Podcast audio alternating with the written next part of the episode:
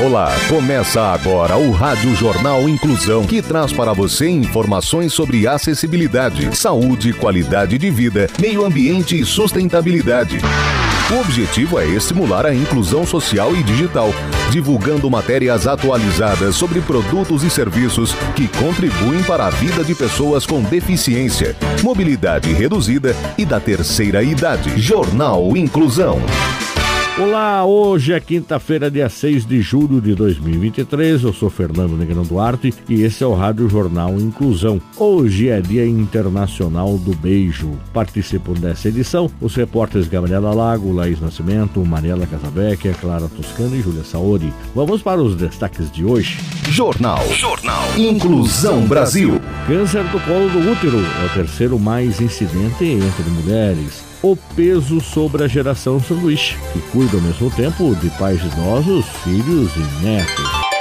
Entretenimento.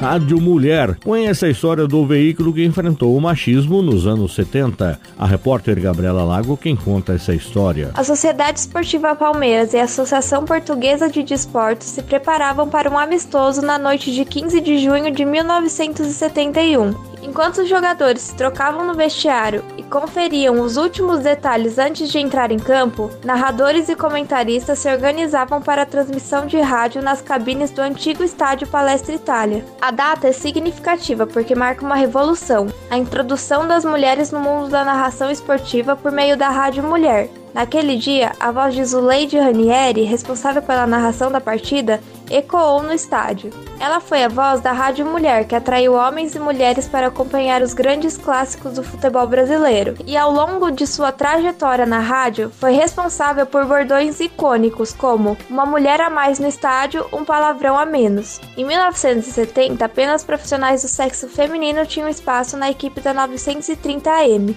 A programação era elaborada por mulheres. A grande inovação, no entanto, aconteceu no ano seguinte, quando a programação abriu espaço para o futebol e foram contratados jornalistas para cuidar do departamento esportivo.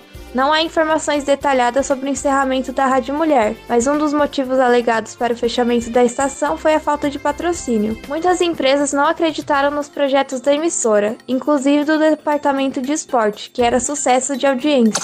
Meio Ambiente. Estamos perto do ponto de não retorno, diz especialista sobre a Amazônia. As informações com Laís Nascimento. O co-presidente do painel científico para a Amazônia, Carlos Nobre, afirmou ser preciso zerar todo o desmatamento da Amazônia, uma vez que a floresta está perto do ponto de não retorno. Abre aspas. O mundo inteiro está olhando o Brasil. Vamos ter que trabalhar firmemente com muita eficácia para zerar o desmatamento. Às vezes se fala em zerar o desmatamento ilegal mas, de fato, o desafio para a Amazônia. Ela está tão perto de um ponto de não retorno, de se tornar um ecossistema degradado, que é melhor zerar todo o desmatamento e passarmos a ter o maior projeto de restauração florestal de todo o mundo para salvar a Amazônia. Fecha aspas, disse. O climatologista comentou ainda que o mundo espera que o Brasil volte a ser um protagonista de buscar soluções sustentáveis para o planeta. Segundo ele, o retorno do Plano Amazônia é uma notícia muito boa, mas também um enorme desafio. Para o especialista, é preciso que o país realize investimentos da bioeconomia e retome a industrialização.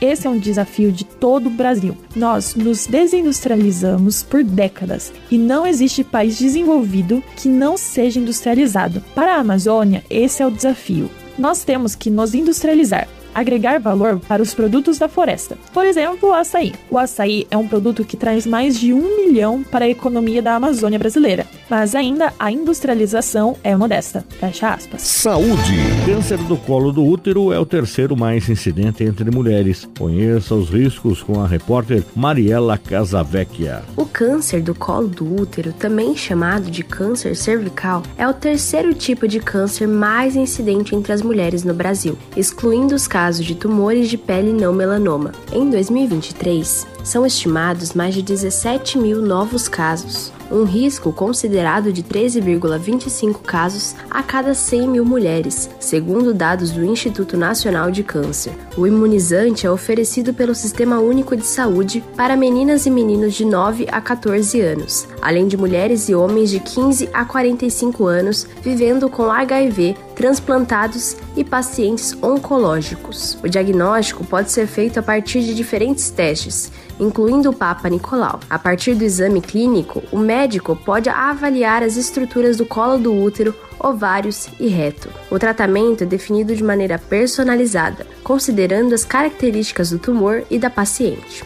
Os procedimentos incluem cirurgia, quimioterapia e radioterapia. O tipo de tratamento depende da evolução da doença, tamanho do tumor e questões pessoais, como idade da paciente e o desejo de ter ou não filhos futuramente. Os primeiros sintomas podem aparecer de 2 a 8 meses após a contaminação pelo HPV, assim como pode demorar 20 anos até que apareça algum sinal da infecção. As manifestações costumam ser mais comuns em gestantes e em pessoas com imunidade baixa. O diagnóstico do HPV é atualmente realizado por meio dos exames clínicos e laboratoriais, dependendo do tipo de lesão, se clínica ou subclínica. Não há tratamento específico para eliminar o vírus. Comportamento mesmo sobre a geração sanduíche, que cuida ao mesmo tempo de pais idosos, filhos e netos. Saiba mais com a repórter Clara Toscano. Faz 10 anos que a paranaense Leide Daiane de Vargas Flores cuida em tempo integral da mãe, que sofre de demência. Dona Maria Joana tem 68 anos e já não fala, não anda e nem se alimenta sozinha. O nome dado a isso, intencionalmente, é de geração sanduíche, que ganha contornos ainda mais complexos no Brasil. Não há estatísticas precisas sobre o fenômeno no Brasil, segundo especialistas consultados pela reportagem. Dados da Pesquisa Nacional por Amostra de Domicílio Contínua do IBGE 2019 apontam que 54,1 milhões de brasileiros com 14 anos ou mais cuidam de outros moradores da sua casa ou de outros parentes. Há uma combinação de motivos por trás desse fenômeno global. Como as pessoas estão tendo filhos mais tarde e seus pais estão vivendo mais, muitas se vêm lidando com os cuidados de duas gerações. Outro fator importante, segundo as pesquisadoras brasileiras, é uma parcela significativa dos jovens que têm demorado mais para obter sua independência financeira, adiando a saída da casa dos pais. Segundo os dados levantados pela pesquisadora, a maior parte das mulheres ensanduichadas, atualmente no Brasil, não são apenas mães, mas também avós. Analisando os dados do censo de 2010, Wang Jianman identificou que quando essa mulher chega aos 55 anos, ela terá em média dois netos, nascidos de filhos que têm por volta de 20 e 30 anos. É importante destacar que a convivência multigeracional também pode trazer ganhos, desde aproximar a família e até permitir que mães consigam se manter no mercado, enquanto os avós ajudam com as crianças mas a pressão emocional e econômica sobre esse grupo demográfico é grande e tende a continuar crescendo. Políticas públicas como o Centro de Cuidados Diurnos ou Noturnos para Idosos e a formalização da profissão de cuidar poderiam ajudar a aliviar a carga emocional, social, financeira sobre esses grupos. Esporte. Seleção feminina no Mundial. Veja quais são as maiores campeãs da Copa. Repórter Júlia Saori. A Copa do Mundo de Futebol Feminino da FIFA foi criada em 1991 e desde então acontece a cada quatro anos. Em 2023 terá sua oitava edição e a seleção do Brasil será um dos times do torneio. A seleção feminina do Brasil não ganhou nenhuma Copa do Mundo. O mais perto que ela chegou foi na final de 2007, quando perdeu de 2 a 0 para a Alemanha. Já no continente, mais especificamente na Copa América Feminina, Feminina, que teve sua primeira edição também em 1991, os títulos da seleção brasileira feminina são muitos, oito entre nove campeonatos. A Argentina também levantou a taça em 2006. A seleção brasileira é uma das principais forças do futebol feminino mundial. A título de classificação, inclusive, de acordo com a FIFA, é considerado o melhor time feminino do ranking Comebol e o nono melhor do mundo. Apesar do sucesso, a seleção ficou nas oitavas de final na edição de 2019. Atualmente, o elenco de jogadoras brasileiras tem tido dificuldades em encontrar uma nova geração de jogadoras de alto nível para substituir as antigas estrelas de peso. A seleção feminina dos Estados Unidos ficou entre as melhores em todas as edições que aconteceram até 2019. As norte-americanas são as atuais campeãs da Copa do Mundo Feminina. Jornal Inclusão Brasil. O Rádio Jornal Inclusão de hoje termina aqui. Você também pode escutar o Rádio Jornal Inclusão em formato de podcast no Spotify. Se quiser entrar em contato com a gente, envie um e-mail para radioniso.br, repetindo radioniso.br ou pelo nosso WhatsApp. O número é 15 99724 3329, repetindo 15 99724 3329. Obrigado pela audiência e até o próximo programa. Termina aqui o Rádio Jornal Inclusão Comunicação, um projeto de extensão universitária da Agência de Comunicação da Universidade de Sorocaba. Jornalista responsável e apresentação, professor Fernando Negrão Duarte. Reportagens, Agência de Comunicação da Universidade de Sorocaba. Gravado no Laboratório de Comunicação da Universidade de Sorocaba, com edição de Douglas Vale e coordenação técnica de Luiz Rodrigues. Até a próxima edição.